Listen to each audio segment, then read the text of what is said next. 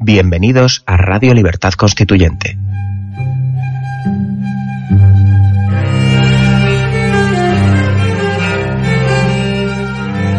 Están escuchando Radio Libertad Constituyente con don Antonio García Trevijano.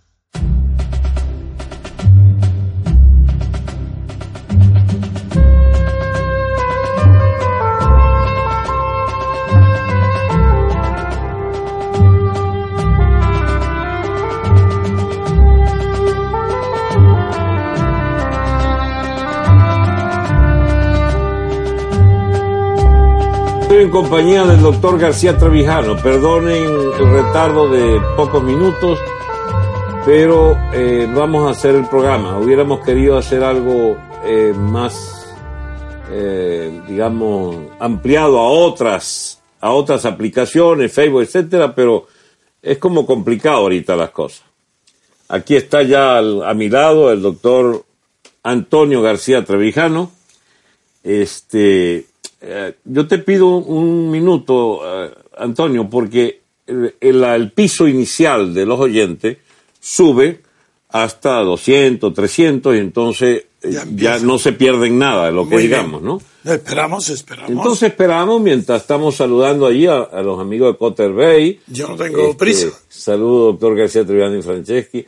Buenas noches. Ya va. Hasta la libertad política. Saludos, República. Hay muchos República aquí. Saludos de Pampatar. Buenas noches, doctor García Triviano. Marlene y Raúl Story son mis amigos, están allí. Un saludo. No logro leer la rapidez con la que van. Grande República. Buenas.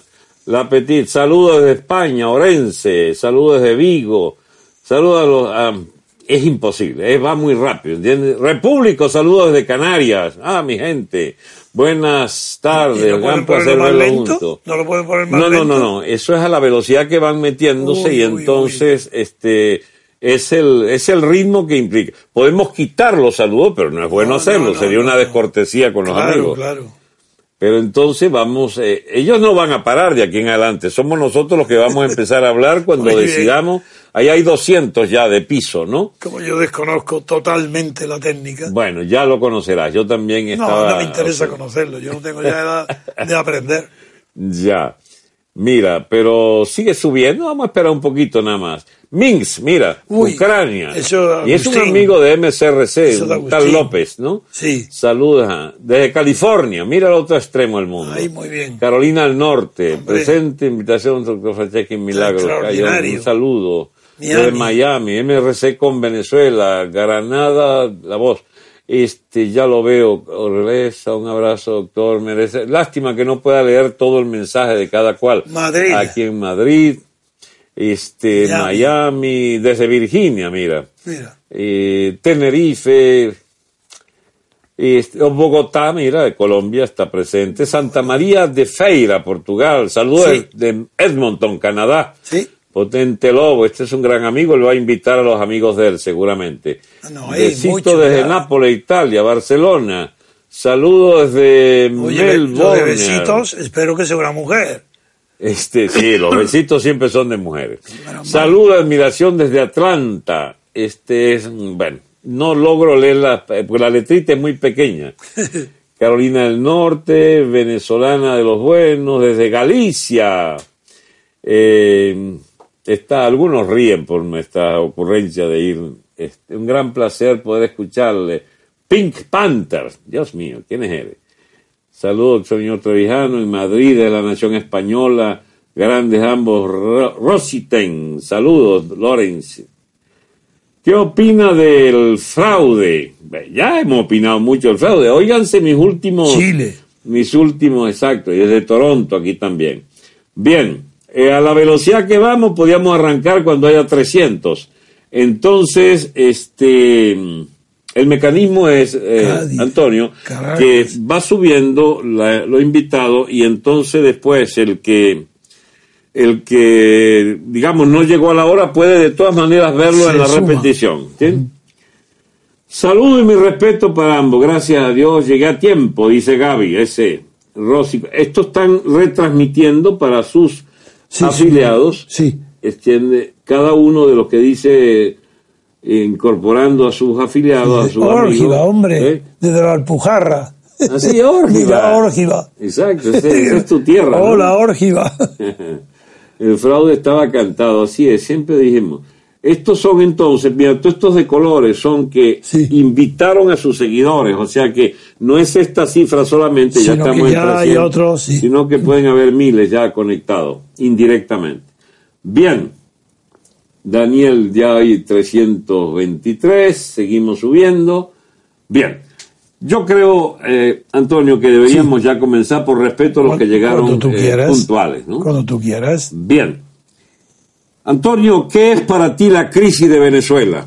¿Qué representa esto de que un país como Venezuela, donde era conocido solo para- por la barbarie de sus gobernantes, de repente haya una explosión social tan gigantesca eh, que busca la libertad, que ha empezado por boca nuestra a conocer que el planteamiento que queremos oficializar de toda la resistencia es el de la libertad colectiva como aspiración, que quisiéramos un cambio de régimen y de Estado, y como quiera que te tocó ser el centro de la situación de España, la caída de Franco, que provocaban ustedes, pero el, Franco mm, se les murió en el camino y entonces todos los que estaban dispuestos a, ¿cómo se llama?, a compatibilizar sus aspiraciones de burócratas y de, y de agentes del Estado español, se fusionaron todos, desde el franquismo hasta la izquierda, y lograron con un rey que deja a Franco montar una transición.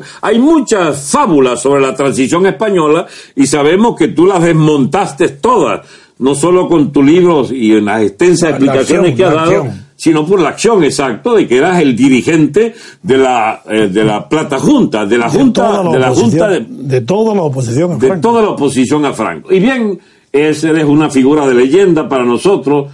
eh, no, en, con nosotros en este Periscope, eh, por supuesto que no necesitas ya presentación porque vivimos hablando de ti, eh, pero sin embargo, más que hablar de ti, queremos es hablar de, de tu obra en ese momento cuando España reclamaba un liderazgo y tú se lo dabas, se lo proporcionabas y bueno, fue sencillamente inviable la propuesta de alcanzar la ruptura y la libertad colectiva para España, porque la plaga de los, partidarios del Estado de partido lograron conciliar un pacto sin principio y poner a España en los carriles del Estado de partido, la plutocracia partidista que ha imperado.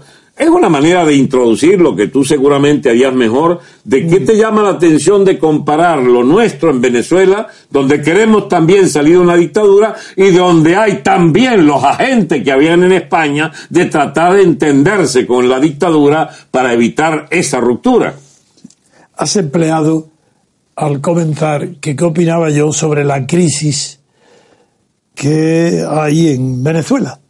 Y yo creo que en Venezuela la palabra crisis no define la situación. En Venezuela hay una preguerra civil, pero no hay dos bandos militares enfrentados. Pero la situación es de inseguridad de vidas y haciendas. Eso no es crisis. Eso es un hundimiento del Estado.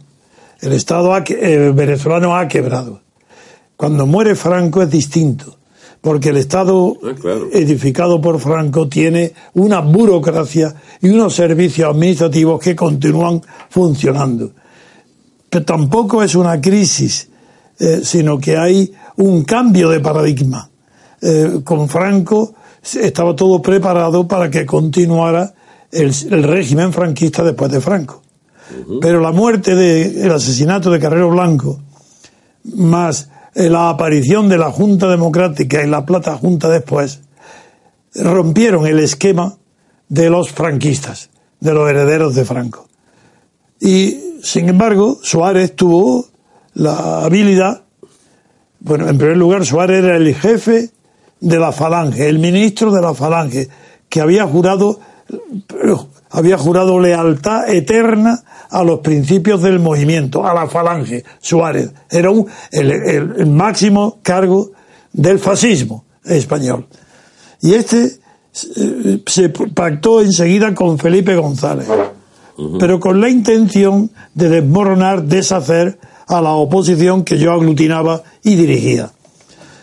las cosas no hubieran sido graves si Santiago Carrillo, por miedo a quedar descolgado de la situación y por la amenaza de Estados Unidos, de Kissinger, de impedir a toda costa que el Partido Comunista fuera legalizado, produjo una eh, corrida, una corrida de a ver quién llegaba antes para apuntarse al régimen, para que no hubiera ruptura democrática, que es lo que habíamos preconizado toda la oposición. Una semana antes del pacto de, de, Suárez y el rey Juan Carlos, designado por Franco, una semana antes de que pactaran con la oposición, la opinión dominante entre toda la oposición era la ruptura democrática del régimen de Franco y la sustitución por un periodo de libertad constituyente en el que se convocaran elecciones legislativas y se fraguara unas cortes constituyentes para definir en una nueva constitución cuál sería el porvenir político de España. Todo esto se tiró abajo porque Suárez tuvo la osadía de en una Semana Santa llamar a Santiago Carrillo y ofrecerle la legalización.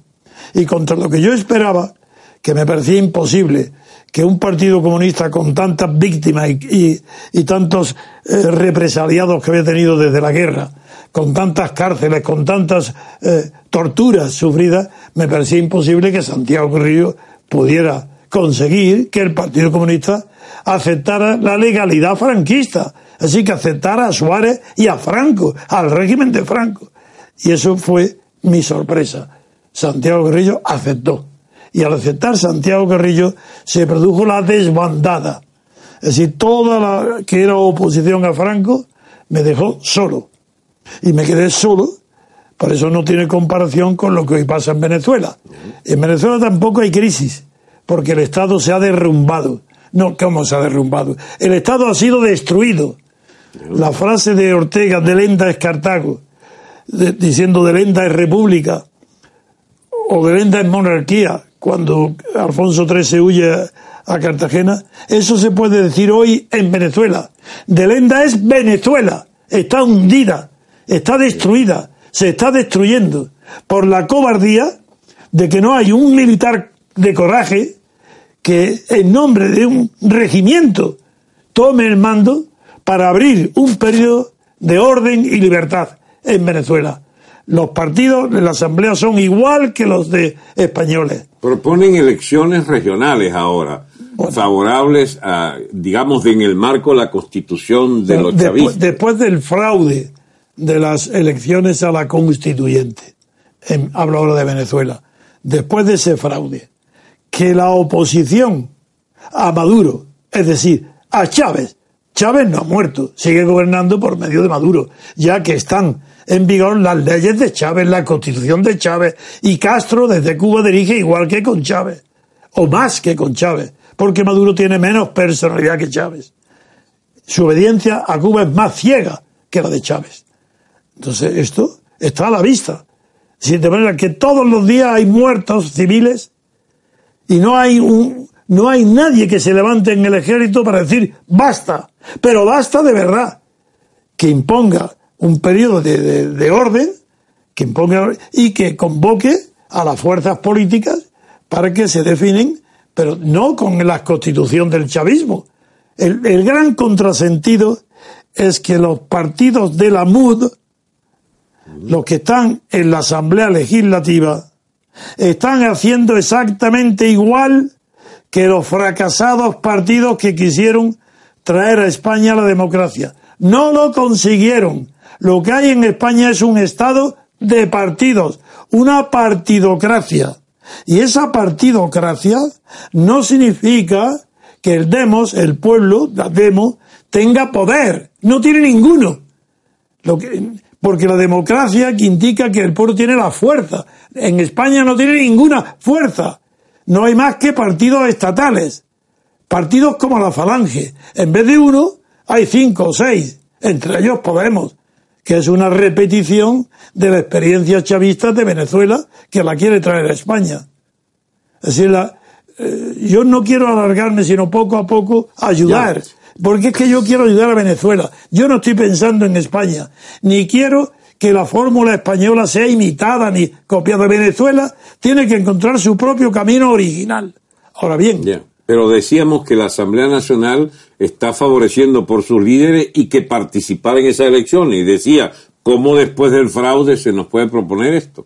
Claro, eh, ahí está. Es que para que haya ruptura con el chavismo, tiene que haber ruptura de las leyes chavistas.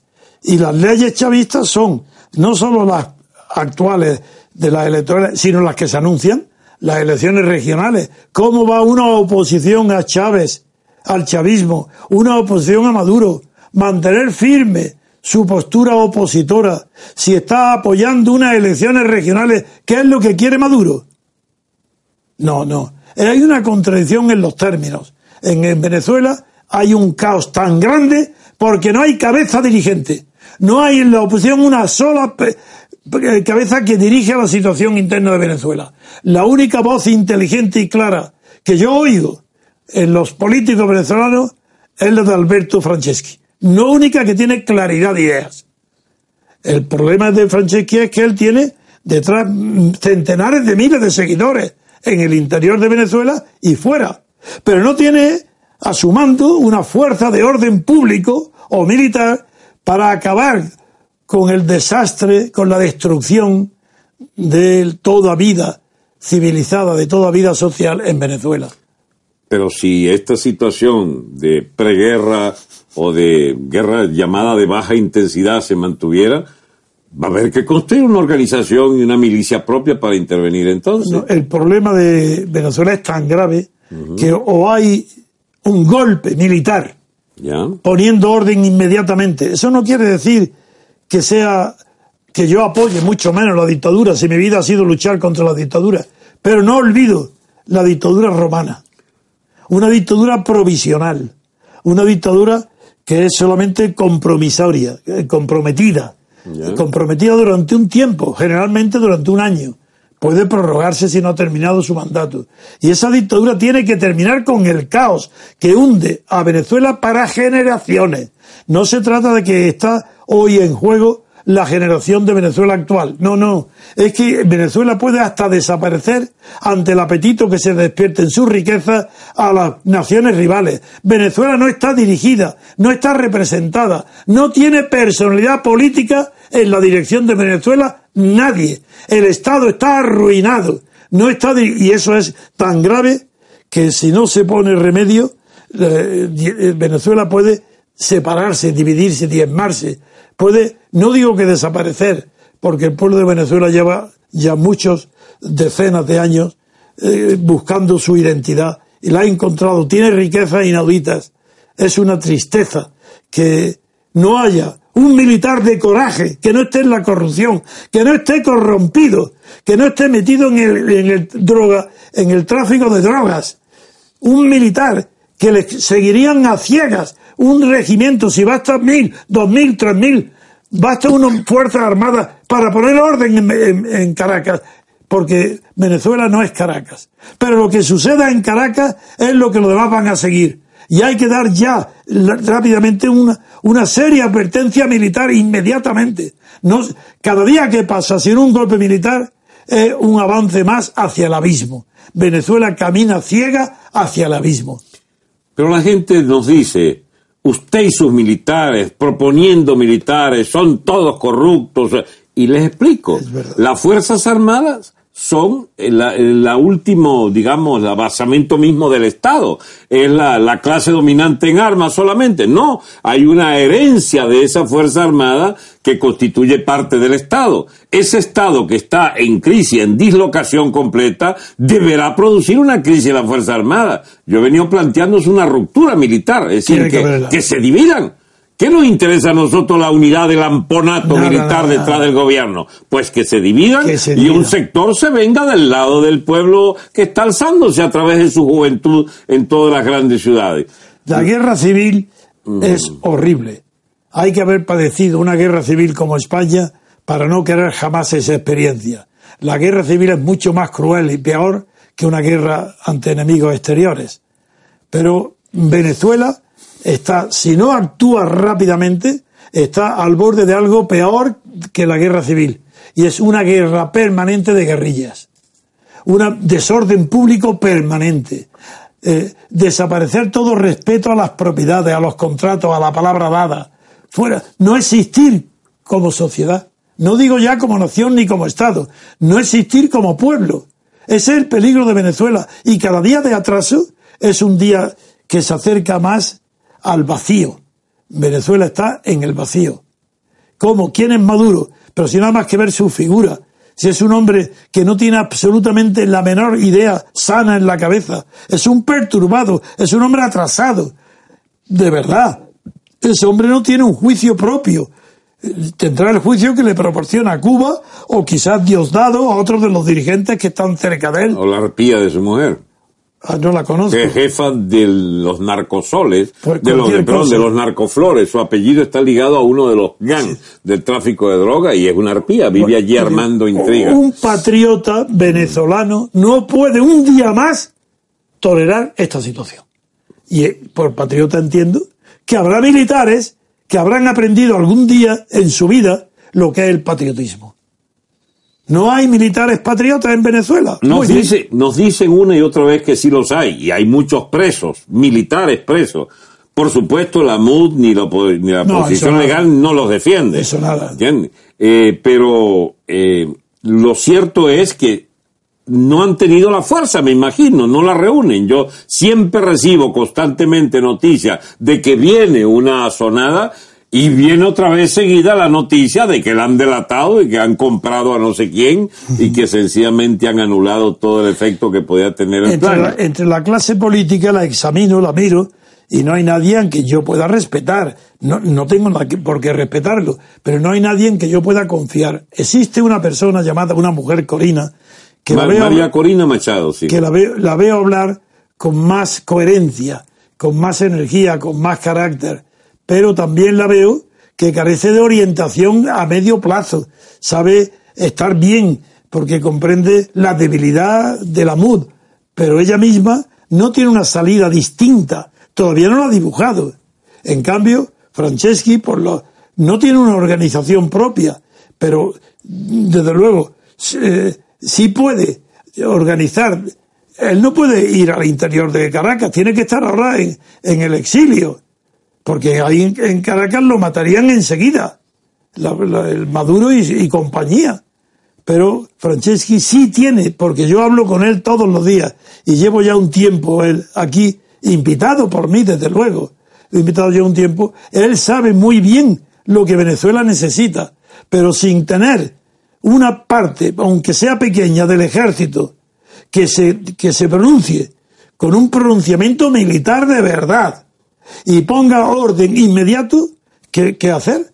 ¿Qué hacer? Antonio, laboriosamente hemos ido construyendo una alternativa, lamentablemente desde el campo de la resistencia armada, con gente que perteneció a las policías o que son de las policías actuales y están activos en la, en la confrontación a las bandas delincuentes, esto de los, de los llamados colectivos fascistas. Esa es una fuerza, eh, digamos, que va a ser eh, cuantitativamente importante, tiene unas reservas morales muy grandes, es gente que no le capituló al gobierno ni un solo día en estos 17 años y nos hemos encontrado. O sea, nosotros no tenemos un partido político, pero tenemos una organización de resistencia con muchos contactos con esta vanguardia militante y muy valiente que ha surgido en las calles. Son decenas de miles, no bajo nuestra disciplina, pero hay multitud de grupos que ya actúan frontalmente contra el gobierno y que no tragan la política de la MUD, que es lo esencial.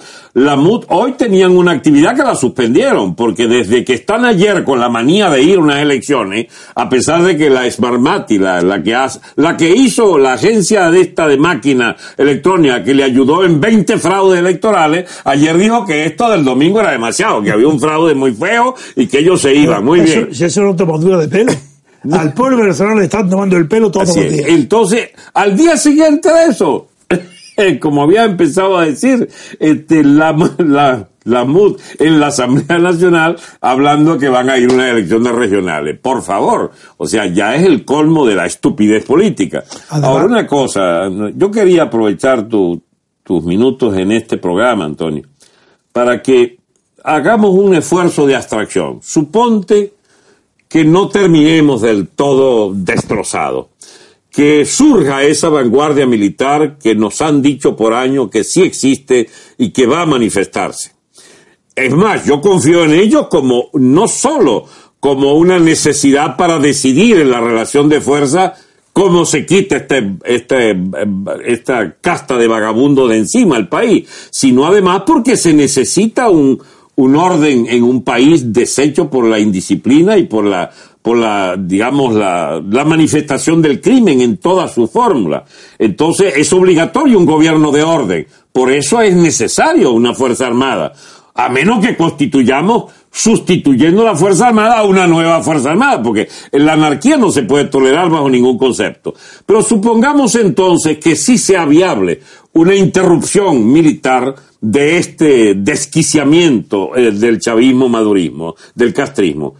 ¿Qué hacemos con el país? Esa es la gran pregunta que yo te quiero que nos ayude eh. a dilucidar nuestro destino inmediato. ¿Qué deberíamos hacer para arrancar de ese país deshecho una perspectiva luminosa en términos políticos? Quisiera responder a dos cuestiones. Una, mm. la que han nombrado de la policía, que hay esperanza en que sectores importantes, bien en el exilio o bien clandestino, tal, hay sectores de la policía que estarían dispuestos a colaborar en una nueva definición de un orden público. Bien, pero sin un apoyo militar, eh, la policía ni va a tener no es la, moralidad pública representada por ella, porque es siempre un elemento represivo. Mientras que eh, De Gaulle, por ejemplo, puede ser un ejemplo, puede ser ahora útil. De Gaulle solo, él solo, con su voz en Londres, en la radio, mantiene la dignidad del pueblo francés. 1941 en medio de la Segunda Guerra. Frente a Petain, que era el jefe oficial de Francia, con el ejército francés a sus órdenes, Hitler apoyándolo, y hay un hombre que tiene la dignidad, el orgullo y el valor de decir no. Es Francia no se rinde y, bien.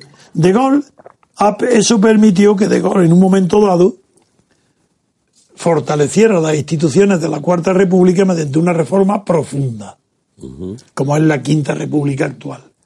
En Venezuela, yo he oído hablar, antes de conocerte a ti, oí hablar de un general Baduel.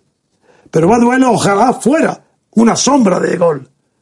Pero yo puedo decirlo porque no soy venezolano, ni tengo ningún compromiso con nadie, contigo sí, de ayudar a Venezuela. Pero el general Baduel ha tenido ya mil ocasiones para pronunciarse. Y no digamos esta última, después de lo que está pasando. Ahora, ¿por qué no sé? No tiene coraje. Sí, ya sé que está preso y que el riesgo es que le peguen un tiro y lo mate. Lo digo con toda claridad, porque no tengo muchísima experiencia política. Yo no hablo por hablar. Baduela es dificilísimo que se pronuncie, pero tiene que haber una operación combinada, ya que hablas con la policía. No será imposible organizar algún movimiento militar que libere al general Baduel antes de que pueda reaccionar el gobierno. Y entonces sí, entonces el golpe militar sería seguro. Pero esto hace falta una gran inteligencia, una organización propia de los israelitas, de un comando Israel, eso lo realizaría. En, liberar a Baduel y un golpe militar inmediatamente. Que eso sí podría organizarse. Pero yo no puedo, ni tengo medios para eso, ni desearía que pasara así. Bueno, la especificidad de cómo se arma la, la, la, ruptura es una cuestión ni se puede saber ni podemos pronunciarlo. Lo cierto es que Baduel representa para un gran sector de la oficialidad militar una especie de reserva ética o no sé, de reserva de figura histórica con autoritas para representar eventualmente una reorganización interna de las Fuerzas Armadas. El problema es que está preso y lo quieren liquidar y bueno, eh, no sé cómo va a operar que él pueda salir de esos barrotes, salir de esa cárcel militar de Ramo Verde, porque es que hasta eso ha estado como, como enredado, ¿no? Enmarañado. Enmarañado porque es que la, la, para, para la oposición política Hablan de los presos, pero no hablan de Baduel, que tiene siete años y medio preso. Y que fue jefe del ejército, que fue ministro de defensa. Son de una mezquindad infinita, ¿entiendes? Son de una mezquindad. Pero no se dan cuenta los de la MUD que no tiene más salvación ellos mismos como partidos estatales, porque son partidos estatales, no son partidos societarios, viven de las subvenciones del Estado, igual que los españoles. No son libres, son órganos del Estado si todo venezolano tiene que saber que todos esos partidos de la MUD son órganos estatales, órganos públicos, entes públicos, no son partidos políticos verdaderos. Entonces, ¿cómo van a esperarse de ellos eh, si, si Maduro los puede manejar con los presupuestos del Estado? Y hay algo más o tan grave como lo que has dicho, es que hay grupos económicos formados en estos años del chavismo con una potencia impresionante de capacidad de maniobra en el ámbito financiero, con bonos de la deuda, etcétera, eh, son verdaderos especuladores de alta monta, contratistas del Estado, la famosa boliburguesía y los bolichicos, emparentados, primos, eh, familiares, cuñados, etcétera, de grandes dirigentes de la MUT. Y ahí entonces hay un nexo aún tan o más perverso que el propio directo de los subsidios estatales como partido. Es que esos grupos económicos son subvencionan subvencionan a los partidos, estatales. estatales por vía de los favores que han recibido el gobierno. Estamos hablando de contratos de miles de millones de dólares. Sí, ¿ah? con el petróleo por medio. Exacto. Entonces, a ver, pero yo te planteaba que, ¿cómo, cómo sería una vez que Suponte, hagamos un paréntesis. Se tumba esta torta de gobierno de Maduro, de Maduro. ¿Qué piensas tú que deberíamos hacer para rehacer el Estado y la nación? He dedicado mi vida a ese tema. He escrito centenares, no digo de miles, pero muchas miles de páginas y sé muy bien lo que habría que hacer. Lo sé muy bien. ¿Y esas son fórmulas válidas para cualquier para nación? Para cualquier país. Hombre, para, no, sé, para África, o Asia, pero para América española son tan válidas como para España. Somos el mismo pueblo, la misma religión, la misma cultura. Pero si es que esto de. Es que hay que decirlo claramente. Si España está en un nivel de desarrollo político inferior, no tiene nada que. Lo que hay en España hoy no tiene que exportarse a América. Es, una, es, un, es un desecho político lo de España. Y, lo que hay hoy en Venezuela es lo mismo que hay en España. Partidos estatales, financiados por el Estado y además con el agravante que por un lado en España la corrupción del PP y del PSOE es absoluta y no digamos la corrupción del narcotráfico y los eh, de Venezuela que la conocéis mejor que yo. Decir, España está corrompida en los dos partidos principales, PP y PSOE y Venezuela está corrompida en todos los partidos, porque todos los partidos viven de la corrupción. Todos, incluso estos de la MUD, porque están financiados, como tú acabas de decir, por el dinero extraído de otras fuentes como petróleo y de los grandes grupos financieros que los tienen comprados y dándoles el dinero. Yo sé qué, qué es lo que haría. Primero, durante un año, libertad absoluta de información.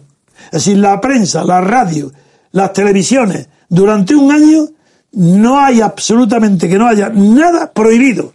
Libertad absoluta. Que diga todo el que quiera lo que piensa. No haya censura, ni haya cortapisas. Y que no haya voz útil en Venezuela que deje de oírse porque no tiene radio, televisión o periódico. Eso no. Porque ahora es cuando hace falta esas voces ocultas que pueden tener soluciones, tienen que oírse todas. Un año de libertad de información y de criterio, no de opinión. Opinión puede opinar cualquiera, eso no vale para nada. La opinión no es propia de la democracia. De la democracia lo que requiere son criterios, criterios razonables, razonados, no opiniones. Opiniones es como los colores, cada uno que opine lo que quiera. Bien, un año de información, de libertad de información. Y después de ese año, se abriría periodos de formación de partidos políticos. Antes no, porque hay que darle oportunidad a las nuevas ideas para que florezcan. Y los viejos partidos es el cementerio de todas las ideas nuevas. Un viejo partido es un, los viejos partidos en realidad es una losa que impide que florezca nada bonito ni bueno en la política. Los viejos partidos están corrompidos todos en su médula, porque son incapaces de tener valor. Todos están en la componenda, en el apaño, el arreglo. Y esto de Venezuela, eso que estoy diciendo, es lo que se deduce no solo de los partidos de la MUD, sino también de la OEA, o del Papa, o del obispo. Son igual, no, no tienen miedo a la verdad. Nadie quiere saber la verdad. Son valores neutros, válidos para todo, que pueden cambiar de criterio y no pasa nada. Eso es lo que yo haría durante un año. Libertad total de información, libertad total de criterios en todos los medios, gratis a disposición de todo aquello que vale la pena ser escuchado. Y después de ese periodo, establecer entonces lo que se llama un principio de orden público. Antes está, porque la policía y el ejército garantizan ese año. Entonces después hay que sustituir el, principio de orden público por el eh, no, el orden público hay que eh, reemplazarlo por el espíritu público, que no es lo mismo.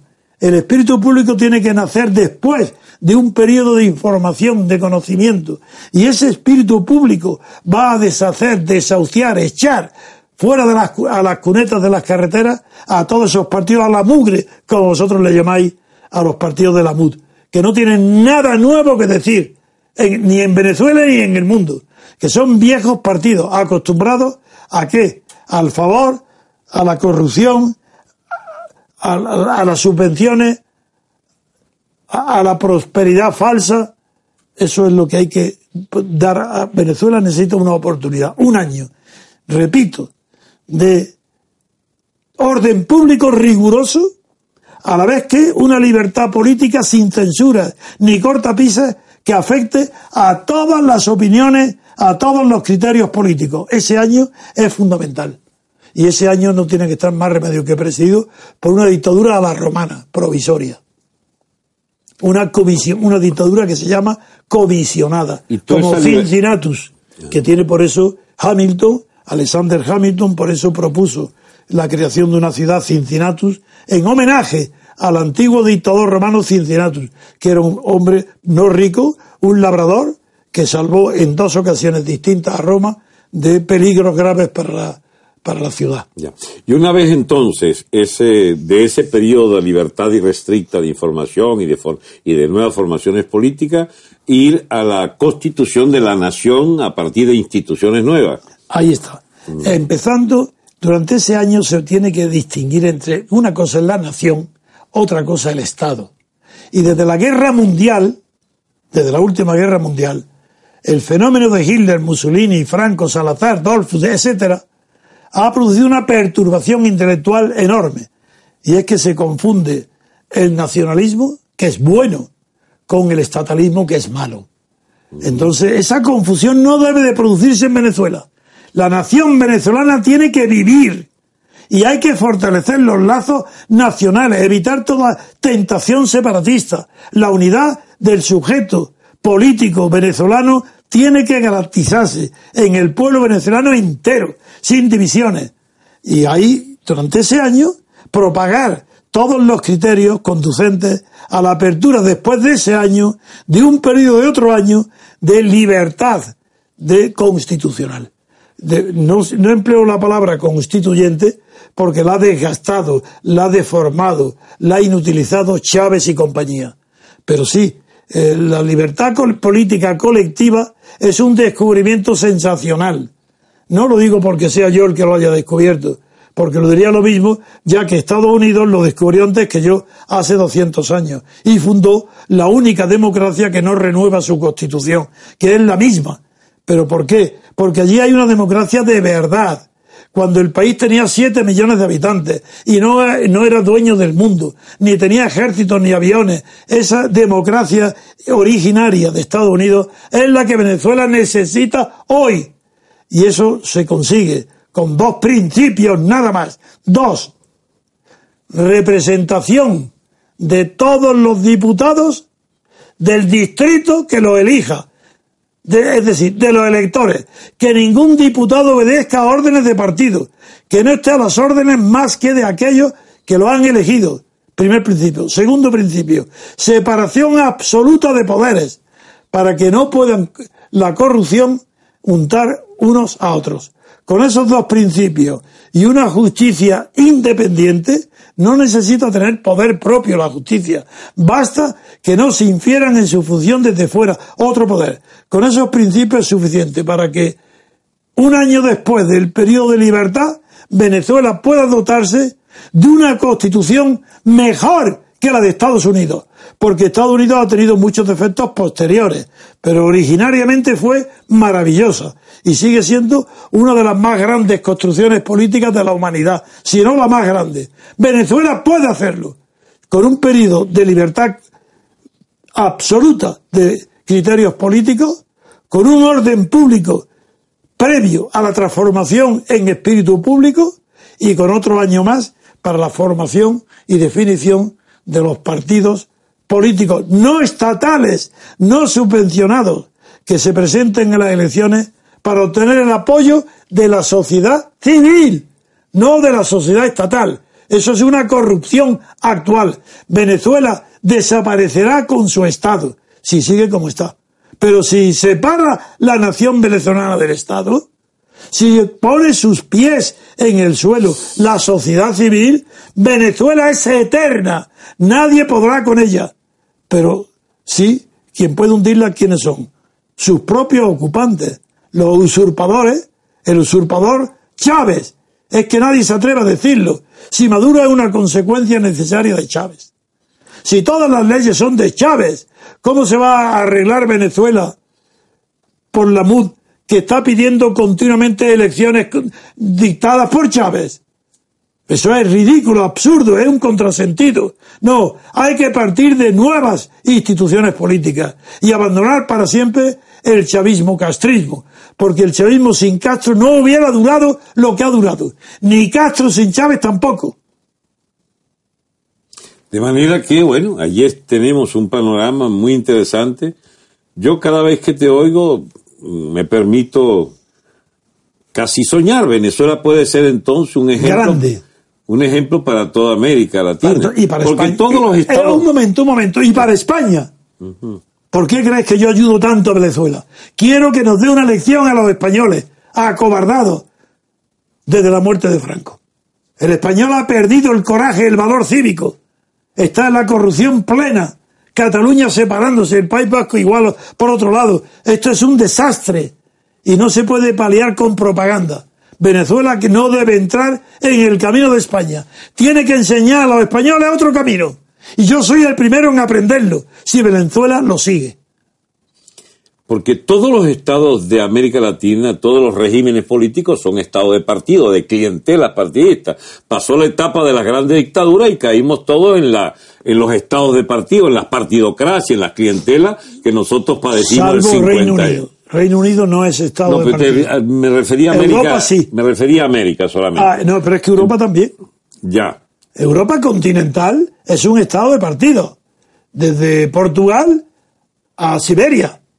Ya, Francia un poco menos, quizás. Mm, sí, mucho menos por De Gaulle, pero hubo una legislación posterior que subvenciona a los partidos, el Estado subvenciona a los partidos. Desde ese momento casi ha anulado la gran reforma de De Gaulle. Para ti hay una contradicción flagrante entre sociedad civil y partidos. Totalmente. O sea, los partidos no pueden representar a la sociedad civil nunca. Es muy sencillo. a ver si lo explico bien para los venezolanos.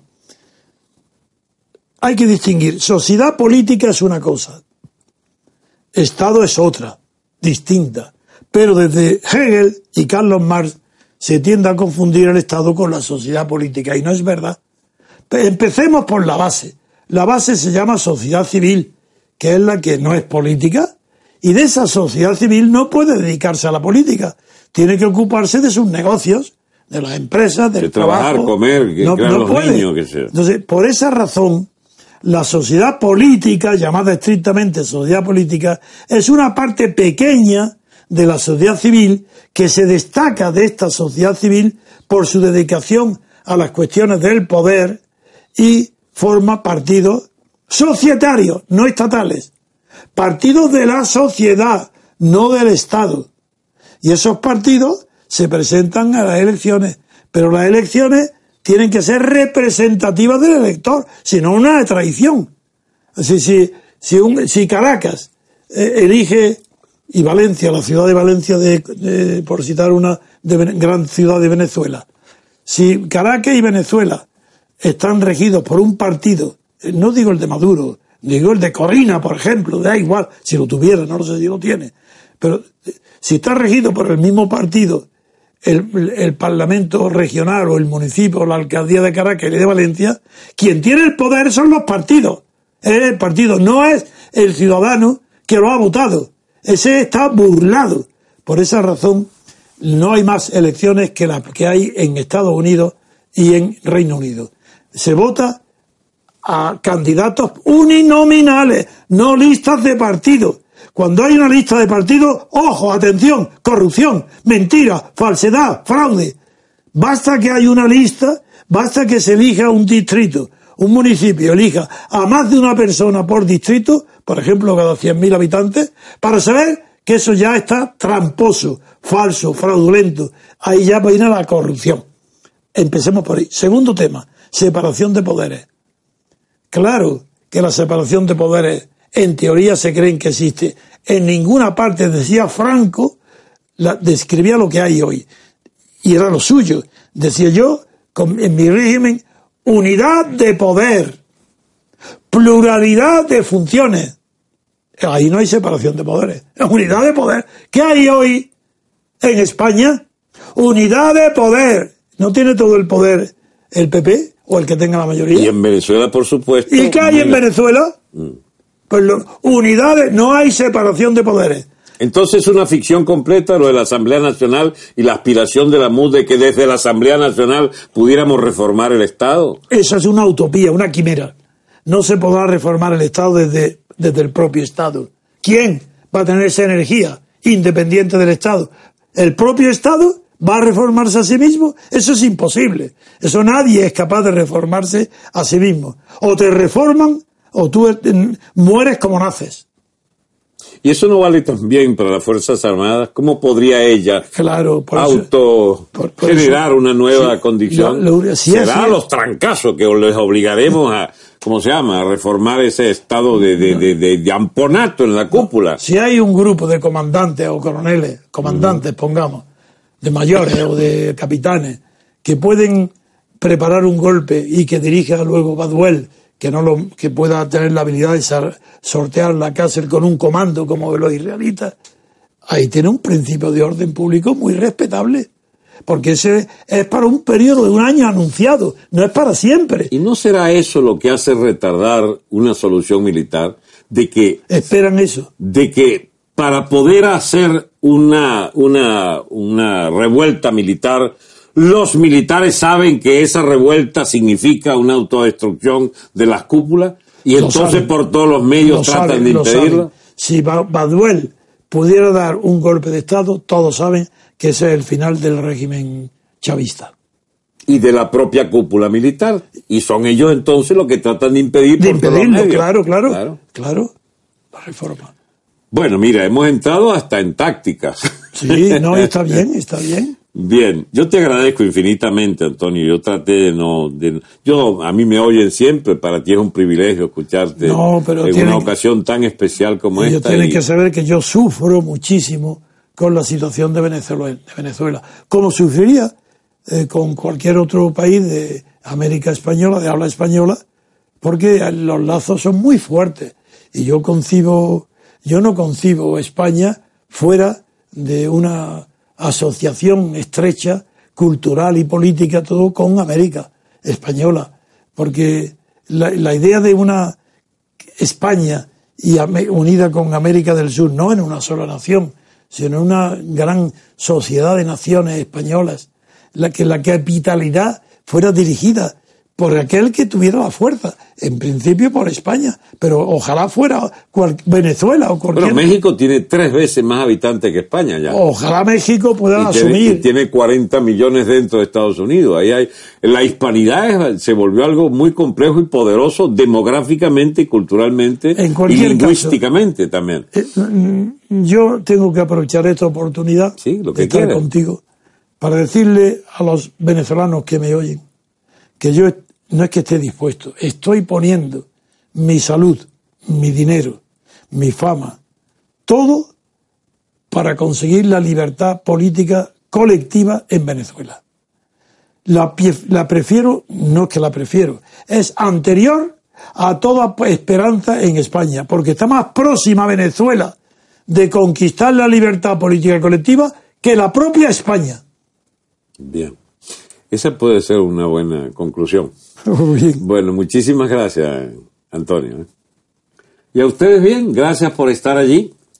Hemos terminado por el día de hoy para no abusar de, vuestro tiempo y del nuestro. Eso que son esos corazones. Eso es gente que nos quiere y aplaude. Lo que aquí a la derecha ves los corazones. Pero es que no sé lo que pone ahí, quisiera...